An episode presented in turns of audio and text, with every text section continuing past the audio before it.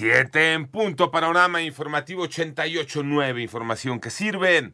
Yo soy Alejandro Villalbazo en Twitter y TikTok, arroba Villalbazo13. Es lunes 17 de julio, Iñaki Manero. Muchas gracias, vámonos con el, vamos al panorama nacional. En el municipio de Suchiates, en Chiapas, más de mil venezolanos iniciaron una caravana migrante que tiene como destino Ciudad de México, donde van a buscar que se les otorgue una visa para poder transitar libremente por el país. Cuando menos dos mujeres que estaban como rehenes en una casa de seguridad fueron rescatadas por elementos de la Guardia Estatal de Tamaulipas, esto es el municipio de Reynosa, luego de ser agredidos en el ejido La Retama al sur de la ciudad. Y continúa el cierre total de la autopista La Rumorosa Tecate en Baja California, luego del choque de un tráiler ocurrido el sábado contra una caseta. Esto causó el desplome de casi toda la estructura de la plaza de cobro El Hongo. Y un juez de control vinculó a proceso a un hombre y a una mujer por su probable responsabilidad en el delito de trata de personas en su modalidad de explotación laboral en agravio de cuando menos 20 menores de edad, quienes fueron rescatados en Playa del Carmen el pasado 12 de julio.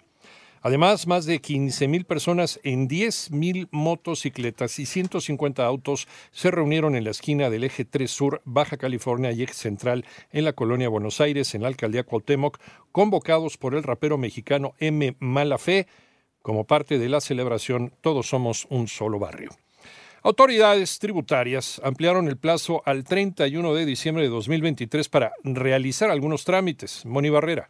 El Servicio de Administración Tributaria informa que se amplía el plazo al 31 de diciembre de 2023 para no aplicar sanciones a aquellos contribuyentes que expidan el comprobante fiscal digital por Internet con complemento cartaporte sin la totalidad de los requisitos previstos en los instructivos publicados en el portal del SAT, así como para la transmisión del mismo al sistema electrónico aduanero, sea exigible a partir del 1 de enero de 2024. El cumplimiento a las obligaciones relativas a controles volumétricos se prorroga la prestación de un solo certificado de la correcta operación y funcionamiento de los programas informáticos para 2022 y 2023 en 88 9 Noticias. Mónica Barrera. Reportan que hasta mayo han ingresado a México 13.044 millones de dólares por visitantes internacionales. Ivonne Menchaca. El secretario de Turismo Miguel Torruco informó que el ingreso de divisas por concepto de visitantes internacionales en enero-mayo de 2023 fue de 13.044 millones de dólares, esto es 14.3% más comparado con el mismo periodo de 2022.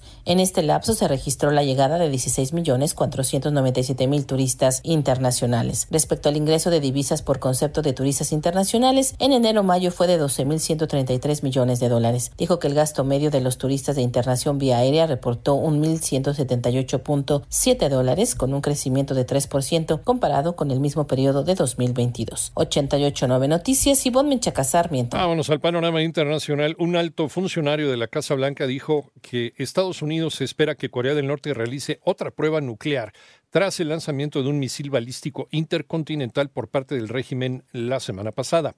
Por otro lado, una pareja de la región rusa de Belgorod murió y su hija resultó herida durante un ataque contra el puente que une a Crimea con Rusia. El Consejo de Estado de Crimea culpó a Ucrania por la agresión. Un tribunal de Bolivia ratificó la sentencia de 10 años de prisión para la exmandataria transitoria Gianín Áñez por la forma en que asumió la presidencia interina del país en 2019.